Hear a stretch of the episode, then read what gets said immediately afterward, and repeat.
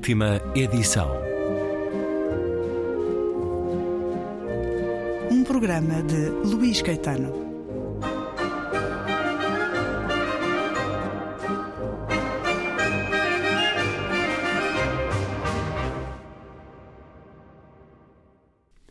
Regresso à conversa com Diogo Noivo, autor do livro Uma História da ETA, Nação e Violência em Espanha e Portugal, livro publicado pela Book Builders, no momento em que se assinalam os 10 anos decorridos desde que a ETA anunciou o fim da luta armada, foi a 20 de outubro de 2011.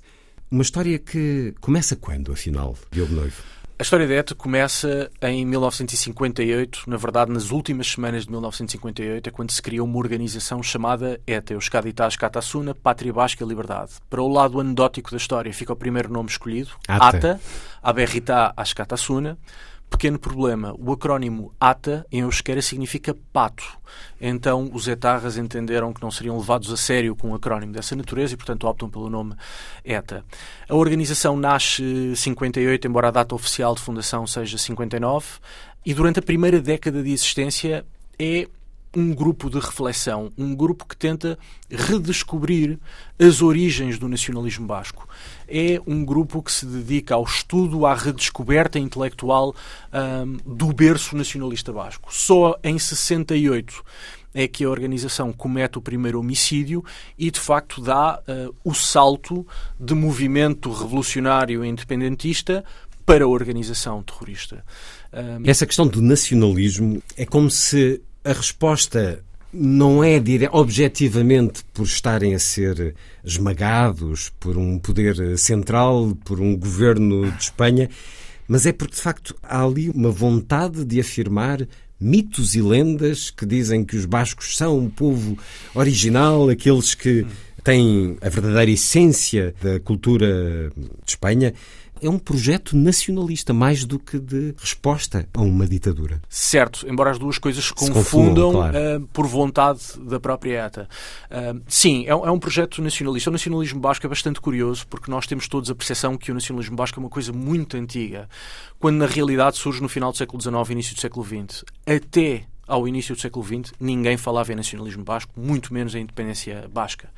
Na sua origem, a identidade basca assentava num duplo patriotismo cultural. Isto é, os bascos diziam-se os primeiros povoadores da Península Ibérica e todos os outros povos da Península Ibérica descendiam dos bascos. E, portanto, ser basco era ser o patriarca, estar associado aos demais povos da Península numa relação quase de filiação paternal. E, portanto, ser basco era ser espanhol, era ser ibérico. No final do século XIX início do século XX surge um rapaz chamado Sabino Arana, que uh, decide coisa diferente. E decide que não, que os bascos eram independentes desde o dialbar da humanidade, um, que eram um povo que não tinha nenhuma relação com os demais povos ibéricos, que de resto tratou por maquetos, um termo depreciativo com forte conotação xenófoba uh, e que, portanto, considerava os bascos um povo de supremacia étnica, comparando com os demais povos uh, da Península, designados como povos, uh, as fezes da Europa, hum. o povo da blasfémia e da navalha, e, portanto, os bascos eram, sim, os puros, citando uh, Sabino Arana, nunca cruzados com judeus nem com mouros, portanto um povo uh, racialmente puro, e é com base nessa crença na supremacia étnica e na supremacia racial que se edifica todo o nacionalismo basco. A ETA, quando surge, uh, já em 58, continua a acreditar na sua primeira fase em supremacia racial, ideia que depois abandona, para se dizer crente na supremacia cultural e linguística dos bascos. Eles têm, de facto, uma identidade cultural muito sublinhada. Verdade. Mas cultural não é luta armada. Cultural é uma afirmação pacífica. E mesmo cultural tem muito que se lhe diga, porque o próprio Euskera, eh, que ninguém, enfim, sabe bem as origens do Euskera, estima-se que terá surgido algures eh, no ano 56 do cruzamento entre os povos da Aquitânia com o Império Romano, embora ninguém saiba ao certo. O certo é que esse Euskera original tinha desaparecido há muito tempo. Muito do Euskera que se fala hoje é feito de neologismos criados no final do século XIX e início do século XX com propósitos puramente políticos, uh, propagandísticos até. Há nomes muito frequentes no País Basco, como Julen, uh, que existe para substituir o nome Juan, isto é, para não se dar um nome de batismo uh, espanholista, como se dizia na altura, criaram-se, enfim, uh, sucedâneos ou alternativas em euskera. E, portanto, mesmo cultural, que sim tem raízes profundas, longuíssimas, históricas, e que centenárias. Se com França também. Com certeza, claro que sim. A verdade é que muita dessa cultura é também produto do ímpeto nacionalista hum. e, portanto, estamos a falar de neologismos e de coisas relativamente recentes. E tudo isso mereceu ou não, durante o franquismo, uma posição mais dura do regime para os bascos? Sim e não. Eu não gosto de ser salomónico, mas a resposta correta é sim e não. Numa primeira fase, sim. Ah, quando o regime franquista se está a afirmar e edificar os pilares da ditadura franquista, há uma atitude de profunda opressão de todo o tipo de nacionalismos periféricos, basco, catalão, galego. Um, quando o regime entende que está suficientemente sólido e inicia até um processo de liberalização económica que depois teve alguns reflexos de liberalização política, um, essa cultura passou a ser tolerada. Basta pensar que a primeira Iscatola, e Iscatola é uma escola onde toda a educação é ministrada em euskera, a primeira Iscatola data de 54. Ora, em plena vigência do regime franquista que começam a ser dados sinais de abertura muito evidentes de contemporização e, porventura, em alguns aspectos, até de promoção uh, da cultura basca, muito associada ao nacionalismo. E, portanto, respondendo à sua pergunta, sim, numa primeira fase há uma opressão uh, sem freio uh, daquilo que é, ou daquilo que são todos os sinais de, de singularidade basca, mas eu diria que no tardo ao franquismo, na segunda metade da ditadura franquista, uh, até porque o regime já se sentia confortável, há claros sinais de abertura. E, portanto, a ETA, ao contrário do que, do que enfim, faz parte da nossa memória coletiva, a ETA surge num período até de renascimento da cultura basca. E, portanto, não nasce num momento de opressão da cultura basca. E esse é talvez uh, um dos mitos que persiste sobre a ETA e sobre a realidade basca que a história rapidamente desmente. É? E encontra uma base de apoio na população voluntária, desejada, ou é pelo medo que a ETA se impõe? Quase que numa estrutura mafiosa. Leio aqui este comunicado em que é dito: a ETA recorda a toda a população do país, tanto aos nativos como aos vindos de outros países, que o combate pela libertação nacional e social não pode ser uma tarefa de minorias mas de uma luta de massas.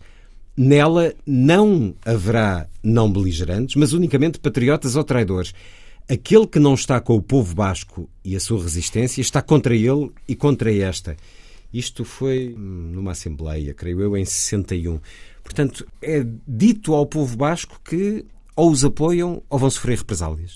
Certo, todas as organizações terroristas, todas, sem exceção, independentemente do seu posicionamento ideológico, têm entendimentos dicotómicos da sociedade. E a sociedade normalmente é dividida entre heróis e traidores. A ETA foi explícita nisso. Dividiu a sociedade basca entre heróis e traidores. Os heróis, evidentemente, eram os que estavam com a ETA, os traidores eram todos alvos legítimos de violência. E foi também assim que a ETA conseguiu impor um, a sua vontade, claro que depois ajudada por circunstâncias históricas, como a fase prévia à transição democrática e a própria transição democrática de Espanha, uh, contribuíram largamente para o crescimento da ETA, um, mas de facto a, a, ETA tinha uma, uma concepção tribal da sociedade em que quem não está com a ETA está contra ela. E, portanto, como, como leu agora e bem, não havia espaço para não beligerantes. Havia uma concepção totalitária da sociedade um, em que não havia espaço para dissidência, não havia espaço para vozes diferentes, não havia espaço para reflexão, não havia espaço para heterodoxias. Hum. Uh, ou se estava de um lado ou se estava do outro. E essa cultura uh, guerra civilista, que é uma expressão muito comum em Espanha, é de facto imposta pela ETA desde o início, sobretudo quando deixa de ser um movimento de reflexão livresco, académico, e passa de facto a ser uma organização terrorista no final da, da década de 60. E o País Basco era uma cotada? Eles não queriam que uh, originários de outros lugares de Espanha uh, fossem para lá? Uh, numa primeira fase, sim. havia de facto essa concepção racial do povo basco mas depois impôs a necessidade. A ETA, à medida que foi crescendo, foi precisando de recrutar. Hum. Recrutar bascos puros era muito difícil, até porque não existiam bascos puros já uh, na, na, altura, estamos a falar de anos 70, 80, e portanto a ETA começa a aceitar gente vinda de outros lados, desde que subscrevessem todo o ideário etarra. Supremacia cultural basca, supremacia a, a linguística basca, a crença no direito independentista basco, a aceitação da divisão da sociedade entre heróis e traidores. Enfim, quem subscrevesse todos estes pontos uh, nucleares na ideologia e na doutrina etarra podia ser aceito como membro da organização. Hum, e, e a, a, pergunta que eu faço é: e, quem é que o queria fazer vindo de outros lugares de Espanha sem ter lá uma centelha que fosse de nacionalismo basco? Mercenários? Uh, não, uh, diria que ventos da época. Hum. Pensemos finais da década de, de 60, no maio de 68, pensemos no movimento Vietcong, pensemos nos movimentos de libertação nacional no norte da África, pensemos em Che Guevara, pensemos em Mao Tse-tung. A ETA tinha um perfume de revolução. A ETA era revolução e, ergeu, e, e quis ser a vanguarda do povo. A ETA uh, quis de facto confundir-se com o povo basco e falar em nome dele. Aliás, havia uma frase muito comum que era Ria Zuraquina, ou seja, ETA o povo contigo. A ETA era o povo e o povo era a ETA. E isso eh, muito misturado com o espírito revolucionário do tempo. Há, aliás, uma, uma, um testemunho de um antigo membro da ETA que eu, que eu cito no livro, em que ele diz de facto que foram vítimas de um conjunto de coisas, vítimas de um, de um lastro nacionalista sectário, com uma concepção tribal da sociedade, mas quando esse lastro nacionalista se mistura com os ímpetos revolucionários daquela época, a mistura foi explosiva e acabou por, por redundar na criação daquela organização que existiu durante quase 60 anos e que é responsável por mais de 800 vítimas mortais. E esse, esse charme há de perdurar no tempo. Hei de ler aqui alguns certos uh, na relação com Portugal e com algumas figuras portuguesas, nomeadamente da cultura, da intelectualidade. Há, há ali uma, um, uma solidariedade, provavelmente por desconhecimento, mas estava a pensar agora, enquanto o ouvia, como se sublinha o caráter curioso, Uh, saudável quase do Atlético de Bilbao ter só jogadores nascidos no País Basco ou descendentes de bascos, creio eu. Isso, quantas vezes ouvi dizer, isto é que é uma equipa de caráter, mas não, isto é fruto deste, deste espírito, mais do que da cultura, porque não há razão para não haver uma integração de outros eh, Sim. jogadores de outras áreas. Sim, é um espírito, é, é, com certeza consequência da propaganda e da existência tarra, mas em boa verdade é anterior. O próprio nacionalismo basco, na sua gênese com Sabina Arana, como falámos há pouco, era profundamente racista. Era profunda e assumidamente uhum. racista. E, portanto, essa concepção tribal purista de, de, de, de, singularidade étnica e racial está presente no nacionalismo basco desde o berço. E, portanto, isso depois teve um conjunto de consequências na sociedade basca, nomeadamente em equipas de futebol, que ainda hoje, embora com alguns artifícios curiosos, mas ainda hoje fazem gala de dizer que, que sim, que aqui somos todos bascos de pura hum. cepa de facto, num mundo que é cada vez mais global, em que estamos todos cada vez mais atentos uh, para, para ideias supremacistas e para o risco de ideias supremacistas. E que vão equando por aí. e que vão equando, lamentavelmente, e que continuam a existir. Mas uma das coisas giras de olhar para a história da ETA e para a história do nacionalismo basco é perceber que não há nada de novo debaixo do sol. Um, um, o tipo de discurso manicaísta, sectário, uh, dicotómico, uh, crente em supremacias, é na verdade algo muito antigo que já foi experimentado há não tanto tempo e o resultado foi nefasto. Uh, Parece, contudo, que estamos a querer voltar a algumas dessas ideias. Lamentavelmente, esperemos que se possa aprender qualquer coisa com a história. Eu acho que a história não se repete, estou mesmo convicto que a história não se repete, mas acho que ela nos pode dar lições muito interessantes. Era importante que as aprendêssemos. E para isso os livros são fundamentais. Vivemos também tempos em que o livro está em questão, nos hábitos, na cultura. Este é um livro que chega uh, para uma leitura da descoberta da história da ETA, uma história da ETA, o artigo indefinido, convém sempre, porque não há histórias incontestáveis, é uma história da ETA com este pormenor que tem a ver com uma investigação mais eh, atenta e particular do próprio autor, Nação e Violência em Espanha e Portugal, Diogo Noiva, edição Book Builders. Vamos aqui a mais um pouco desta, desta história e destas relações que ao longo do tempo a ETA foi tendo.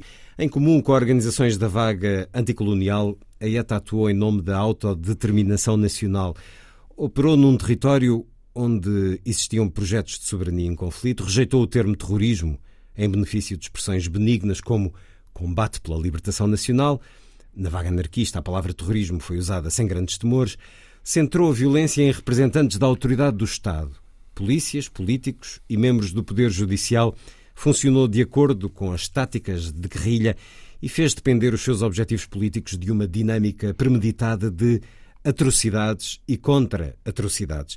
No seu conjunto, estes elementos constituem um padrão comum a grupos como o IRA, o Exército Republicano Irlandês, o EOCA, Organização Nacional de Combatentes Cipriotas, e o IRGUN, Organização Militar Nacional na Terra de Israel. Já em comum com os grupos da vaga da New Left, que teve como principal catalisador a Guerra do Vietnã, com os Vietcongs depois a serem substituídos pelos militantes da OLP, a Organização para a Libertação da Palestina, no papel de farol da insurgência, a ETA susteve-se num elo sólido entre o nacionalismo e o radicalismo ideológico de esquerda. Fruto do desenvolvimento dos meios de comunicação social de massas, esta terceira vaga pautou-se pela conjugação de ações com maior ressonância mediática com os habituais alvos que personificavam o Estado. A ansiedade e temor provocados pelas tomadas de reféns revelaram-se especialmente eficazes. Entre 68 e 82 ocorreram 409 incidentes de sequestro, com um total de 951 reféns tomados. Da década de 70 em diante, os sequestros constituíram uma tática central no repertório etarra, um elemento essencial para disseminar o medo, captar atenção mediática internacional, mostrar o alcance operacional da organização e obter financiamento por via dos resgates pagos para libertar os indivíduos em cativeiro. Encontramos estas linhas de atuação em grupos como o Setembro Negro, Organização Palestiniana, o já referido IRA, a alemã RAF, Bader-Meinhof, fação do Exército Vermelho, a Action Direct francesa, o Sendero Luminoso peruano e as Brigate Rosse, as Brigadas Vermelhas italianas. A terceira vaga começou a desvanecer-se na década de 80, em grande parte devido à eficácia dos Estados, tanto dentro de fronteiras como na cooperação bilateral e multilateral. Por isso, a trajetória histórica da ETA é invulgar. Atravessou duas vagas de terrorismo internacional e, no plano estritamente cronológico, entrou em cheio na quarta e última, inspirada por argumentos religiosos, onde pontificam organizações como a Al-Qaeda e o autodenominado Estado Islâmico. A resiliência da ETA provou a sua capacidade de adaptação, aprendeu com as táticas dos diferentes períodos históricos, ajustando-se aos métodos que a cada momento demonstravam maior eficácia. Igualmente importante foi a capacidade para depurar ideologia e militantes. É muito curiosa esta comparação que faz com diferentes grupos eh, terroristas, diferentes fações políticas violentas inclusive é chegando a estes grupos que estão ainda na nossa memória recente, felizmente que num relativo poesia nos últimos anos. Eh, a ETA financiava-se só com os sequestros, com a chantagem que fazia junto de empresários, e temos aqui várias histórias dessas também, ou as pessoas também, a, população contribuía por sua livre vontade? Depende da fase histórica. Hum. Num primeiro momento, a ETA financia-se com contribuições de militantes, sobretudo militantes uh, residentes na América Latina, uh, pertencentes a centros bascos da, da, da diáspora basca uh, na, na, América Latina. um pouco mais à frente, década de 70 em diante, começam a funcionar os sequestros, e o pagamento de resgates, começa a funcionar o chamado imposto revolucionário, que mais não era do que a chantagem a empresários, extorsão. extorsão pura e dura. Eh, um pouco mais à frente, a ETA torna-se mais sofisticada e consegue criar offshores num conjunto de paraísos fiscais e, uh, através de táticas mais ou menos complexas de branqueamento de capitais, consegue também importantes fontes de financiamento, que foram em larga medida destruídas num grande ataque ao, ao enfim, à cúpula da ETA em 92, uh, eh, que estava na localidade basco-francesa de Bidar.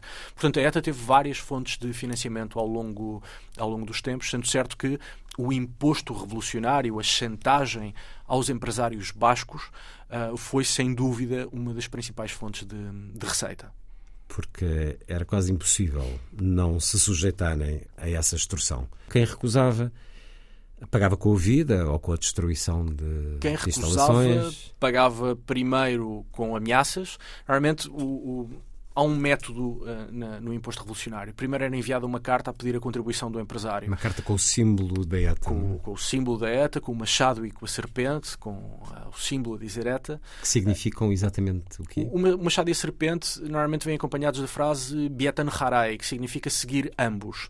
O machado significa luta armada e a serpente significa política. E, portanto, a ETA era a junção da violência com a política, ou da violência com a estratégia. E, portanto, seguia ambas. E esse era o sentido do famoso triste símbolo do machado e da serpente.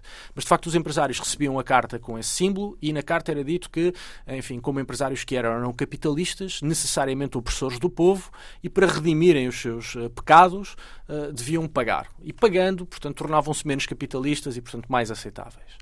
Se o empresário não, não respondesse à carta, era enviada uma segunda carta onde eram dados detalhes da vida da família. Uh, matrícula do carro conduzido A pela do mulher, filho. a escola do filho, horário do filho, horário dos netos. Nessa fase era quase impossível Nessa fase era quase impossível já não pagar. não pagar e então o normal era que os empresários contactassem a delegação local É a favor de ligar o número tal. Basicamente o que faziam era contactar o braço político da ETA, que, eh, enfim, na, na- em dada época, o nome mais conhecido foi o R. Batasuna. Portanto, contactavam a sede local do R. Batasuna, diziam recebi uma carta, quer pagar ou quer negociar o valor, porque me estão a pedir um valor que eu não tenho capacidade para pagar. Ah, e a partir daí entrava-se num processo negocial onde, onde os empresários de facto pagavam. Mas encontravam-se num dilema moral complicadíssimo porque sabiam que ao pagar estavam a financiar a organização para que ela pudesse continuar a ameaçar empresários, pudesse continuar a colocar eh, engenhos explosivos, pudesse continuar a fazer atentados a tiro.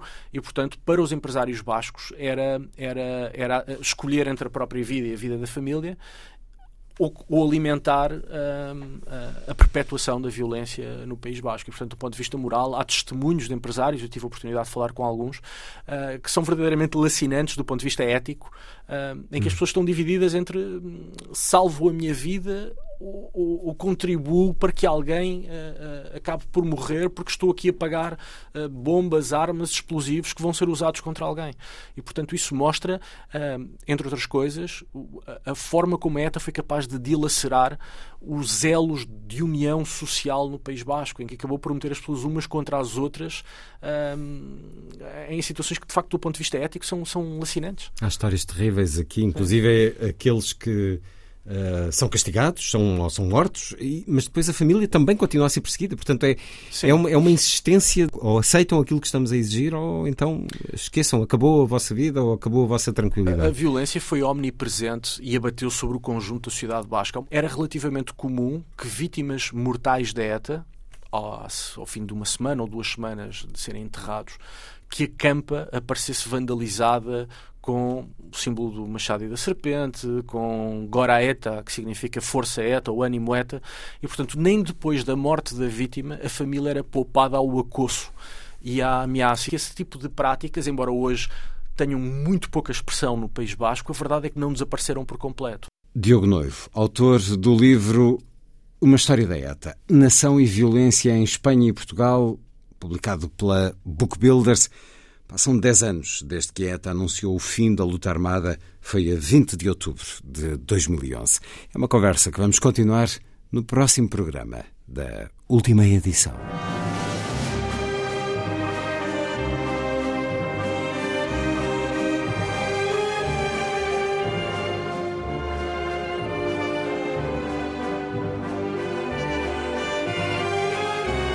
Última edição.